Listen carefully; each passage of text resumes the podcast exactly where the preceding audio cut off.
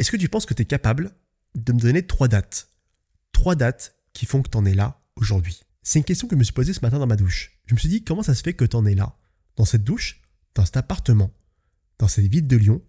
Qu'est-ce qui fait que tu vas devoir prendre une trottinette pour aller dans un studio?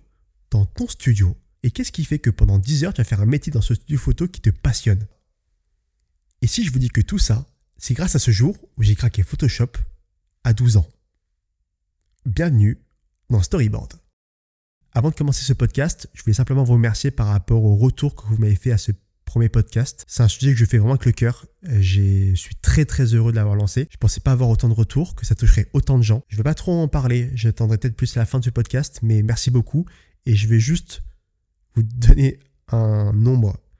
Hashtag 123. C'est la notification que j'ai reçue ce matin de Spotify pour me dire qu'on est le podcast numéro 123 en France.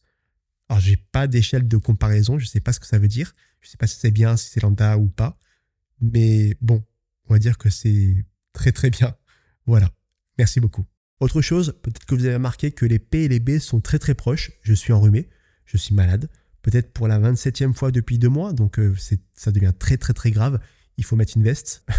ouais, voilà, je suis malade, donc euh, je pouvais pas attendre euh, mardi ou mercredi ou lundi qui arrive. Là, on est vendredi soir dans mon studio. Je pouvais pas attendre autant de temps. Je vais vous parler ce soir. Voilà, c'est la fin de la semaine. Je suis posé tranquillement. Euh, dites-vous également que si vous avez vu ce premier podcast, là, si vous ne l'avez pas vu, allez sur Spotify, c'est gratuit. Il n'y a pas besoin de compte. Tapez Storyboard ou Jésuance. Lancez le premier podcast, allez à la 2-3e minute. Et là, vous allez voir quelqu'un qui est assis dans un appartement en dessin. C'est mon premier appartement quand je suis arrivé à Lyon. C'est de là que je vous parle aujourd'hui. Je suis exactement dans ce même fauteuil, au même endroit, sur ce fond blanc, avec ce dessin derrière moi. Imaginez-le. Voilà. On peut commencer storyboard. Internet a changé ma vie. Si je vous dis ça, c'est parce que je pense que ce jour très précis où j'ai craqué Photoshop alors que j'avais 12 ans, je crois bien, c'est ce jour-là, très précisément, qui fait que j'en suis là à vous parler dans ce micro. Sans ça, je pense pas que je serais dans ce studio. Je pense pas que je serais à Lyon. Je pense pas que je serais en train de faire un podcast. Alors peut-être que je serais une star de cinéma, footballeur, hockeyeur professionnel. Je sais pas. Mais en tout cas, je suis là et c'est grâce à ce jour-là. J'avais 12 ans. Je faisais du hockey en Haute-Savoie, à Saint-Gervais-les-Bains, sous le Mont Blanc. Je rentrais de mon après-midi d'entraînement euh, à la patinoire. J'ai posé mon gros sac de hockey et je suis monté dans ma chambre. J'ai lancé une partie de Call of Duty sur la PS3. Et au bout de quelques minutes, je me dis, ça me saoule, j'éteins. Et je ne savais pas quoi faire. Sauf une chose. Je voulais créer une image. Mais je sais qu'à cette époque-là, de souvenir, j'avais uniquement Picasa. Je sais pas si ça vous dit quelque chose, Picasa. C'était, je crois, de souvenir un logiciel pour retoucher les couleurs d'une image. Mais je ne pouvais pas créer une image de A à Z. Moi, je voulais mettre des coups de pinceau, je voulais faire des montages, tout ça. Et je sais qu'il y avait juste un logiciel de connaissance qui me le permettait. Je l'appelais le logiciel du grand, des grands, Photoshop. Alors Photoshop, je crois que j'ai cliqué sur tous les liens possibles de la création.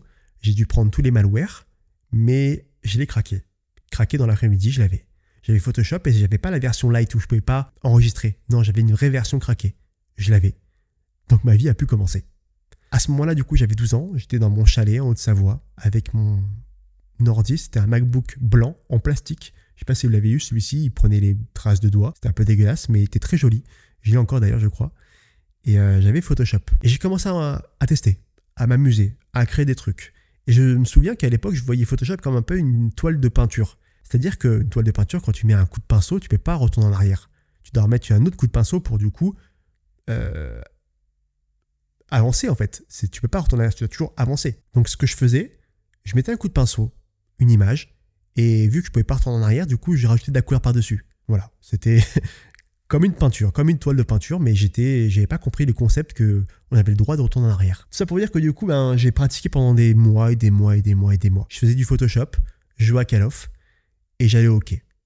J'avais mes potes du hockey et je commençais à me faire quelques potes sur les jeux vidéo. C'est-à-dire que je jouais en fait en ligne et j'ai rencontré un gars au micro. On se parlait, on se kiffait bien. Du coup, euh, je dis, bah, écoute, vas-y, ajoute-moi sur Skype et comme ça, demain, euh, quand je rentre des cours, euh, on se fait une game. Et ça, on a fait ça pendant une, deux, trois semaines, quatre semaines. Et au final, en fait, on retrouvait deux, trois gars, quatre gars, cinq gars. Et au final, on avait un petit groupe de 20 personnes sur Skype.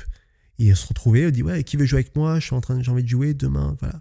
Et on avait du coup notre petit groupe de potes. Ça a continué, ça a continué, ça a continué. En fait, on s'est chacun créé un peu des chaînes YouTube à droite à gauche pour du coup déjà de base euh, consommer YouTube, mais pour peut-être aussi filmer nos parties et mettre ça sur YouTube. Et c'est de là que ça a commencé un peu cette aventure euh, YouTube, parce que en fait, moi, euh, bon, j'avais un petit niveau, mais je sais pas vraiment comment on enregistrait mes parties proprement. J'avais pas envie de mettre mon téléphone devant mon écran parce que je sais que si j'avais les téléphones devant l'écran, je pouvais pas jouer. J'avais laissé un peu tomber cette, euh, cette idée. Et moi, ce que je faisais, c'est que j'aidais mes potes. Je les aidais comment? C'était grâce à Photoshop. Je leur refaisais leur background YouTube. J'ai été en fait un peu l'un des premiers dans mon groupe à le faire parce que du coup, on commençait non plus à être 20, mais on commençait à être 30, 40, 50, 60 personnes dans un groupe Skype. Thomas, est-ce que tu peux me faire ça? Parce que du coup, euh, même pas, c'était pas Thomas, c'était, je crois, Azix. Azix HD. ce qui est marrant de vous dire ça, Azix HD, parce que quelques années plus tard, aujourd'hui, je travaille avec Azix. Bref, Azix HD avec H, H-A-Z-I-X HD. Bref, n'importe quoi. Juste avant de continuer, il y a un truc qui, qui m'interpelle et je voulais vous en parler. Je trouve ça intéressant. C'est qu'à ce moment, du coup, on était sur Skype, on était 60 personnes. 60 gamins, 60 garçons. Et euh, ça me parle beaucoup parce qu'en ce moment, on parle beaucoup de d'harcèlement euh, à l'école. C'est une cause qui me touche énormément. J'en parle pas parce que, bon, voilà, c'est personnel. Mais voir des gosses qui se font harceler, taper à l'école, c'est un truc qui me crève le cœur. En tout cas, quand je mets en, comparaison avec mon époque où on était 60 dans une conve Skype, il n'y a pas un qui ne respectait pas l'autre. Et je crois bien que c'est parce que on avait tous des PP, des profil pictures, euh, où on se mettait pas en avant nous. Et du coup, euh, ça créait pas un certain fossé. Et je sais même que j'ai su après, mais il y avait d'autres personnes qui étaient, euh, enfin des, des, gars, qui des, des, potes à moi, du coup, qui étaient, leur famille était dans, un, dans le rouge financièrement, d'autres qui étaient très riches, d'autres qui habitaient dans des HLM, d'autres qui habitaient dans des grosses baraques dans le sud, moi qui habitais dans un chalet. On était tous différents et tout le monde se respectait pourtant. Et ça, je pense, c'est parce qu'on avait tous un kiff commun, c'était jouer ensemble. Voilà. Ce que je voulais dire, cette époque-là, elle me manque. Voilà. je ne sais pas si c'est encore possible de voir des gosses à 60 dans une conversation sans qu'il y en ait un qui soit le bully. Mais bon, voilà, c'est ce que je voulais dire. C'est un moment que j'ai vraiment apprécié parce que je me dis que c'était vraiment sain. Parenthèse fermée. Je crée donc des backgrounds pour mes potes, à droite, à gauche, 1, 2, 3, 4, 5, 10, 15, 20, 40. J'en faisais à la chaîne. Et en fait, ça m'entraînait, sans que je le sache en fait. Parce qu'il y avait toujours une nouvelle technique, un nouveau style à apporter, des nouvelles couleurs, un nouveau truc à, mettre en fait, un style d'image, un, euh, un, asset PNG à, mettre et tout, bref. Et un jour, je me rappelle, un truc qui m'a vachement aidé, c'est que j'ai découvert le pen tool. Alors, pen tool, vous n'allez pas trop comprendre ce que c'est, mais en gros, c'est prendre la plume sur Photoshop et créer des, lettres, des, des, typos du coup. Et ben, chacun avait un nom spécial dans le jeu. Moi, c'était ASICS. Et ben, je me créais une police ASICS HD avec des, des lettres euh, un peu arrondies ou alors euh, écorchées. Bref, t'as compris. C'était un style graphique. Petit à petit, je me skillais je me skillais, je me skillais, je me skillais.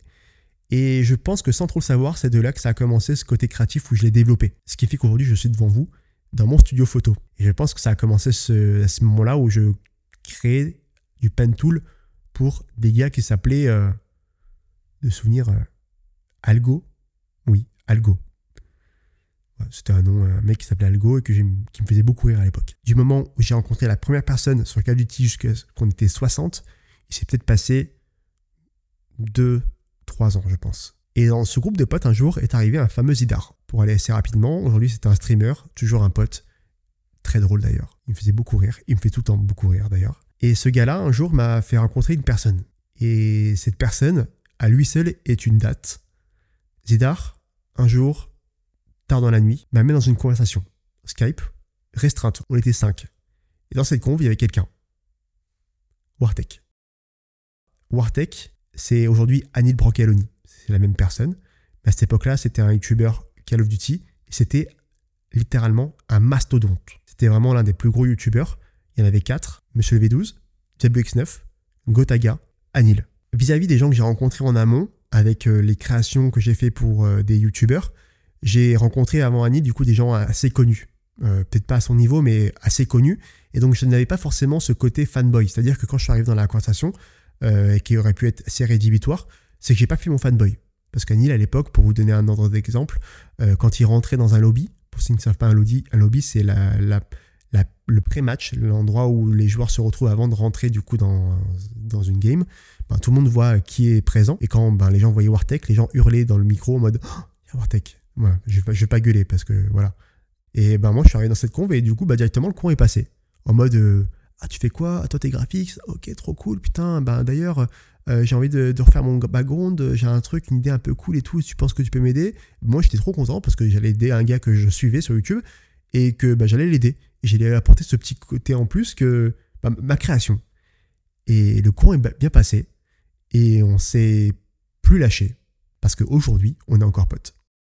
Comme je vous l'ai dit, je pense que Anil, dans ma carrière créative, a été un énorme tremplin. Parce que après cette conversation à 23h minuit, pendant qu'on jouait à Call of Duty, il s'est passé beaucoup, beaucoup, beaucoup de choses. On a lancé un projet avec Anil et d'autres potes, parce qu'à ce moment-là, du coup, on était plus 60 dans les courbes, on était 5-6 parce que euh, les années sont passées, parce que du coup, les gens ont arrêté, parce que du coup, les gens en avaient marre de jouer à Call of. Voilà, il s'est passé plein de choses. Et moi, du coup, je suis resté avec un groupe un peu plus restreint de 5-6 personnes qui jouaient très souvent et qui étaient de plus en plus connus. Moi, entre-temps, en parallèle, j'avais lancé ma chaîne YouTube euh, destinée sur le côté graphique et sans trop le savoir, j'ai développé quelque chose qui m'a bien servi quelques années plus tard. On était donc du coup 5-6, on avait un projet commun, c'était de lancer quelque chose qui s'appelait une gaming house. Imaginez-vous qu'on avait du coup 17-18 ans. Enfin, pour ma part, j'avais 17-18 ans, Anil un petit peu plus, et les autres joueurs plus ou moins la, même tranche d'âge que moi. On avait une maison en plein Levallois-Perret de 400 mètres carrés, sur 4 étages. Mais quand je dis en plein milieu, c'est vraiment en plein milieu de Levallois-Perret. Quelque chose qui valait, je pense, des millions et qui était financé à cette époque-là uniquement et rien que par Microsoft et Bouygues Telecom. Donc dites-vous qu'à ce moment-là, on avait 18 ans, on était dans une énorme baraque, on jouait aux jeux vidéo. Moi, j'y allais entre mes cours, c'est-à-dire pendant les vacances ou les week-ends. Je me prenais un billet de train, je montais les voir. Eux streamaient tous les jours et ils étaient payés par les streams. Et Bouygues Telecom et également Microsoft payaient la location de la maison. C'était assez incroyable à l'époque. Ce moment de ma vie m'a beaucoup aidé parce que c'est à ce moment-là que j'ai compris que je voulais travailler dans la création. Mes potes, eux, étaient streamers. Moi, ok, j'étais bon aux jeux vidéo, mais c'était pas non plus du coup ce que je voulais faire de ma vie. Moi, je voulais créer. Donc, grâce à ça, en fait, j'ai pu accéder à des projets bien plus grands. C'est pour ça que j'ai dit, Anil a été une grande date à lui seul dans ma carrière parce que grâce au projet qu'on a pu lancer avec son aura, on va dire, et sa, qui il était sur les réseaux, on a pu accéder à de gros trucs, à de gros trucs, à de gros projets, à une gaming house et également moi à travailler pour des gens bien plus connus. Quand j'ai travaillé des gens bien plus connus, c'était à l'époque, bon, je travaillais pour Agnier qui était déjà un très gros nom, mais j'ai du coup travaillé également pour Squeezie. Euh, Squeezie qui est venu euh, pour euh, que je travaillais pour, sur une de ses applications à l'époque pour créer un espèce de visuel. D'ailleurs, super gentil, je l'avais rencontré à la Paris Games Week. Adorable le gars. j'ai travaillé pour toute une partie de, des phases américains. Donc aujourd'hui, c'est des gars qui valent des millions. Mais ils venaient me voir, moi, le graphiste français alors qu'ils avaient vraiment des pointures aux États-Unis et venaient me voir en DM pour me dire ah gros ce que tu fais c'est vraiment énervé euh, est-ce que tu serais intéressé de me faire un background YouTube et tout? Et je commençais également à tâter la 3D donc je mettais de la 3D en plus et donc je m'amusais beaucoup et donc euh, je commençais à comprendre un peu comment ça fonctionnait la lumière comment fonctionnaient du coup euh, les images comment ça fonctionnait la photo tout ça et j'arrive à Lyon. Quand je dis que j'arrive à Lyon c'est que j'ai eu mon bac. Un peu compliqué. Euh, je pense que ce sera un podcast dédié, mais j'ai mon bac d'une façon un peu spéciale. J'arrive à Lyon, je commence du coup mon année d'école d'art, parce que je savais que je voulais faire un truc, donc je lance, je me lance officiellement dans l'art, je me lance dans une école d'art où je sais que potentiellement, même si j'ai un diplôme, j'aurai pas de taf, mais vas-y, on se dit, on verra où ça nous mène. Et je fais du coup ma première année, première année de remise à niveau. Une année extrêmement difficile, beaucoup, beaucoup, beaucoup de taf. Mais par contre, je fais en sorte de ne pas perdre cette vision YouTube, d'être toujours présent, de créer pour les autres, même si je dois même travailler pour les cours. Je l'ai pensé comme ça, je me dis écoute, c'est bien les cours, mais faut pas oublier YouTube. YouTube, c'est la base, on n'oublie pas. Je fais mon année, je la réussis, de peu, mais je la réussis. Entre-temps, il s'est passé autre chose, c'est j'ai rencontré quelqu'un qui est devenu une très très bonne amie, Marie, dont j'ai déjà parlé dans le premier podcast. Je suis arrivé à Lyon, c'est pas des, gens dans la rue que j'ai rencontrés, des gens de mon école. C'était Lucas qui était sur Twitter, qui connaissait Zach Nani. Zach Nani que vous connaissez peut-être aujourd'hui, qui est une pointure euh, du stream et d'interview. Et j'ai rencontré de ce fait, grâce à Lucas qui était sur Internet et qui était un pote de Twitter, il m'a fait rencontrer Guillaume, Guillaume Ruchon. Euh, je rencontre Lucas sur Twitter qui me fait rencontrer Zach qui était également youtubeur et euh, streamer. Et je rencontre Guillaume qui faisait des vidéos sur YouTube et qui sort de Secret Story. Et Guillaume me fait rencontrer Marie. Voilà. On est un peu tous sur Internet. J'ai fini du coup ma première année d'école d'art et ma seconde, je ne l'ai pas eu. Je l'ai pas eu, j'en ai eu vraiment marre parce que il me demandait beaucoup dans cette école et je trouvais que ça, tournait en rond. En fait, je me dis, c'est pas utile ce qu'on me demande. Vas-y, c'est quoi? Je me donne un an. Me donne un an, mais avant, faut que je convainque mes parents. Papa, maman, est-ce que vous me donnez un an?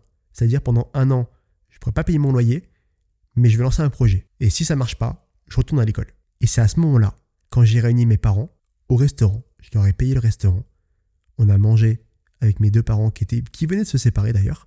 Je leur ai dit, papa, maman, s'il vous plaît, laissez-moi un an.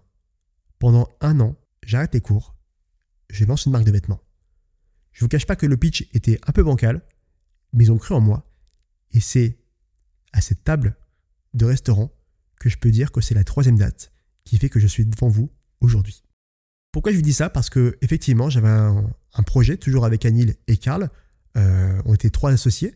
On a lancé cette marque de vêtements, Ries Clothing, que vous connaissez peut-être ou peut-être pas. Une marque de vêtements qui était, on va dire, euh, basée sur du streetwear, uniquement vendue sur Internet. À ce moment-là, du coup, il n'y avait pas beaucoup de marques qui étaient vendues euh, par des créateurs de contenu, on va dire. Donc on était uniquement sur Twitter et donc on a créé un site internet et ça fonctionnait très bien. Ça fonctionnait très bien et moi j'étais du coup sur la partie créative, Annie sur la partie communication et Karl sur la partie peut-être plus on va dire euh, backstage, c'est-à-dire euh, tout ce qui était SAV, gestion. Et euh, cette aventure a duré parce qu'en fait oui effectivement, si je suis là, c'est que je suis parti en cours. Ça a fonctionné, donc mes parents m'ont payé un an de loyer et après un an, ils m'ont dit voilà, c'est à toi de prendre du coup ton envol et de te payer j'ai pu du coup, grâce à la marque de vêtements, mettre de côté pour pouvoir payer mon loyer et pouvoir du coup continuer le projet. À côté de la marque de vêtements, j'ai fait quelque chose sans le faire exprès qui m'a également beaucoup aidé. C'est que j'ai eu cette caméra. Ma mère m'a acheté une caméra, un appareil photo, m'avait acheté ça il y a quelques, quelques mois auparavant. Et je me suis dit, tiens, sais ce qu'on va faire? On va vloguer. On va filmer, on va continuer ce projet de vidéo parce que ça faisait un petit moment que sur ma chaîne YouTube, je créais des vidéos, mais c'était comme ça, c'était pour jouer. Là, je dit, tu sais, on va faire un vrai truc. Je vais montrer comment ça se passe les backstage de ma marque de vêtements. Imaginez-vous quelqu'un qui a 19-20 ans, qui lance une marque de vêtements. La plupart de sa communauté est encore à l'école et il voit quelqu'un de leur âge qui lance une marque de vêtements.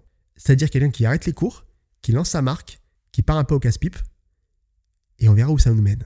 Les gens, et je pense même toi qui m'écoutes, adoraient voir ça. C'est-à-dire que du coup, j'étais un peu euh, le cobaye, c'est-à-dire comment il va s'en sortir. Je voyais un peu comme ça, comment il va s'en sortir et on a eu des énormes galères. Quand je dis des énormes galères, à un moment, potentiellement, en fait, euh, je peux vous le dire, maintenant c'est prescrit, notre imprimeur nous a gelé l'entièreté de nos euh, cartons. C'est-à-dire qu'on avait un encours euh, de plusieurs milliers d'euros, c'est-à-dire en fait on pouvait pas, on n'avait pas besoin de payer instant, on avait un encours chaque mois et on, voilà, on, remboursait, on remboursait, on remboursait, et à un moment, il s'est dit non, plus possible, je vous bloque tout, je ne vois plus absolument rien du tout, parce que j'ai un de mes clients qui ne m'a pas payé, donc je suis dans la merde, maintenant vous me remboursez 15 000 euros. D'accord. Donc voilà le genre de problème auquel tu peux être confronté. Un mec qui veut pas t'envoyer les commandes parce qu'un autre gars lui a pas payé. Donc il te gèle tout parce qu'il a la haine. Bref. Et donc du coup, c'est le genre d'obstacles qui ont fait que j'ai pris de la maturité, beaucoup de stress, tout ça. Euh, internet, euh, faire des vidéos, créer, montrer comment du coup euh, la marque de vêtements grandissait, tout ça. Et à un moment, ça m'a fait un peu peur. Ça m'a fait un peu peur, j'ai dit là il faut que je me pose. Là j'ai 20, 21 ans, j'ai l'impression de, passer à côté de beaucoup de choses, j'ai envie de me poser. Je voulais plus dépendre de moi-même ou des autres, enfin de, ma boîte. Je voulais me dire je veux travailler et avoir un salaire. Et à ce moment-là, Marie du coup avait un projet de lancer une marque et une boutique. Et un jour on s'est retrouvé du coup à un bar elle m'a dit je veux lancer ce projet. Est-ce que tu es chaud? On le fait ensemble. Sur ce projet-là, du coup, j'étais sur la partie créative, donc je pouvais apporter ce côté créatif à Marie. J'avais donc du coup retrouvé un travail en CDI. J'avais le cerveau posé, et c'est là que du coup je me suis dit, là, pose-toi et revois un peu où t'en es dans ta vie. Quand je dis revoir un peu sa vie, c'est-à-dire qu'il s'est passé beaucoup de choses entre mes 14 ans et mes 22 euh, ans. C'est-à-dire que j'étais sur YouTube, euh, j'ai rencontré du monde, on a eu une gaming house, j'ai eu mon bac d'une façon très bizarre. Je suis allé en école d'art.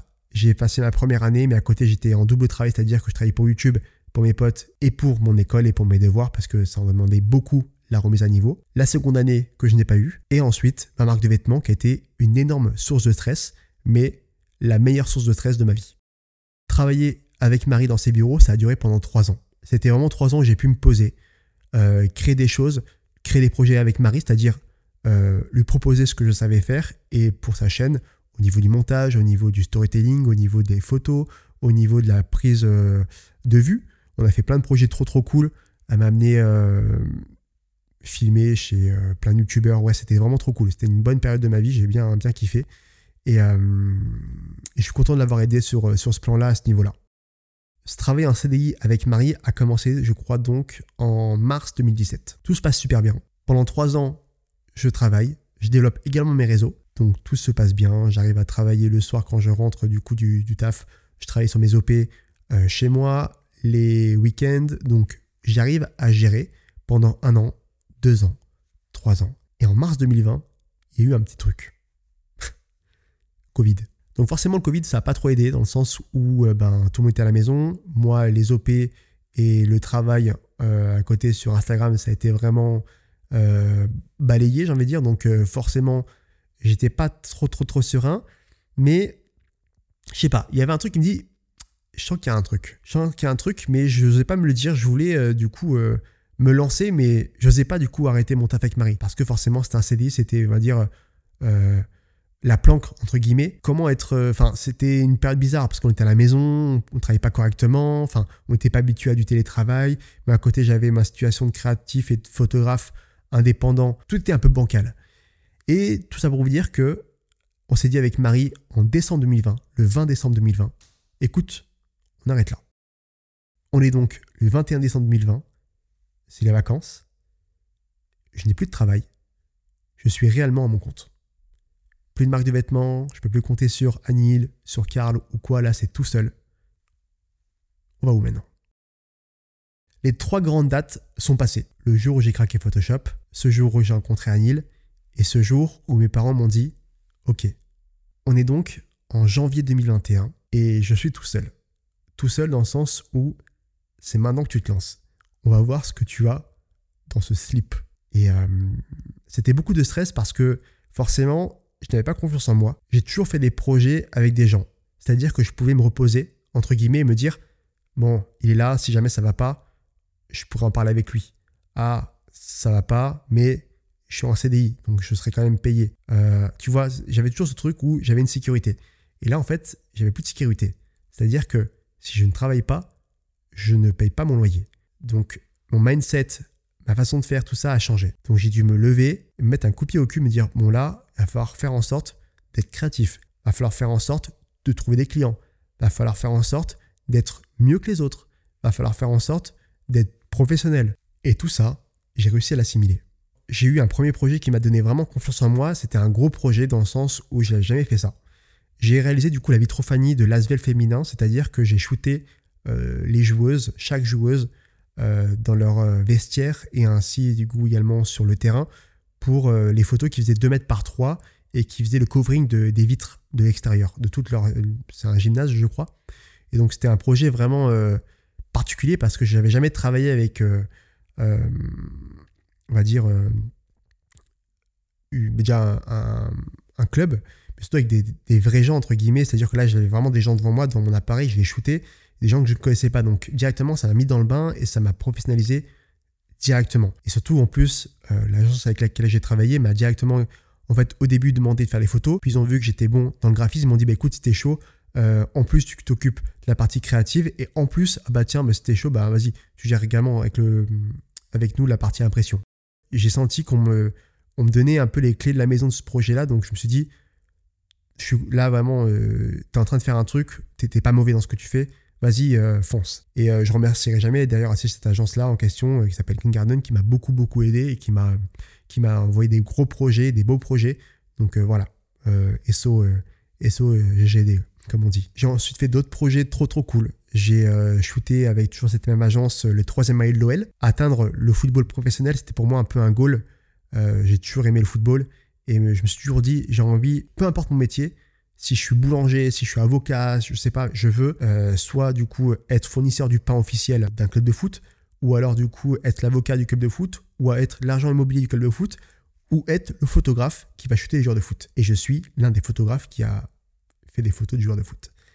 Et mon goal était atteint. J'ai également rencontré des joueurs de foot dans le domaine privé pour des shootings en édito avec une agence de foot avec laquelle je travaille encore. J'ai rencontré grâce à Zach Nani, que j'ai rencontré grâce à Lucas, qui m'a fait rencontrer Zach, qui m'a fait rencontrer Guillaume, qui m'a fait rencontrer Marie. Zach m'a fait rencontrer Benzema, projet de fou. après du coup son ballon d'or. Il m'a fait rencontrer également Didier Drogba. Bref, vous voyez, ma vie a changé grâce à Internet. Vous avez donc les trois moments de ma vie qui font qu'aujourd'hui, je vous parle dans ce micro. Ce moment où j'ai hacké Photoshop, quand j'avais 12 ans. Ce moment où j'ai rencontré Anil dans une conve Skype en train de jouer à Call of Duty Modern Warfare 3 à 23h. Et ce moment où j'ai réuni mes parents qui venaient de se divorcer au restaurant où je leur ai demandé, texto, payez-moi ce studio, je vais lancer un projet de marque de vêtements. Ce qui est incroyable, c'est de se dire que quand tu repenses à ces moments-là, où tu as fait des moves sans trop faire exprès, je te dis, si à ce moment-là, j'avais pas pris cette décision-là, si je n'avais pas dit ça, si j'avais pas fait ça, est-ce que je serais photographe? Est-ce que je serais euh, agent immobilier? Est-ce que je serais euh, euh, dans un autre pays? Où est-ce que je serais? Et je me dis donc que ces trois dates ont fait que ce matin, j'étais dans ma douche, dans mon appartement, à Lyon, j'ai pris ma trotte, je suis parti travailler, j'ai travaillé 10 heures, et sur cette onzième heure, je suis devant vous à vous parler dans ce micro. Voilà, c'était la fin, la fin de ce podcast. J'espère que ça vous a plu. C'était assez personnel aujourd'hui de vous expliquer un peu euh, tout le cheminement qui fait qu'aujourd'hui je suis dans vos oreilles. Et je pense même que hum, j'ai même pas envie d'autre chose.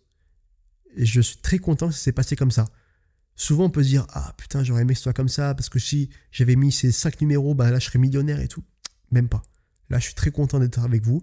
Je suis assis tranquillement, j'ai ma petite bouteille à côté, j'ai mon téléphone à côté, je vois qu'il est 20h11. Ma copine lui demande de lui ramener des faritas et que je lui dise quand est-ce que je pars. Je pars dans pas longtemps, t'inquiète. Et euh, non, franchement, merci à tous les gens qui sont passés dans ma vie, les gens à qui je parle plus mais qui m'ont aidé.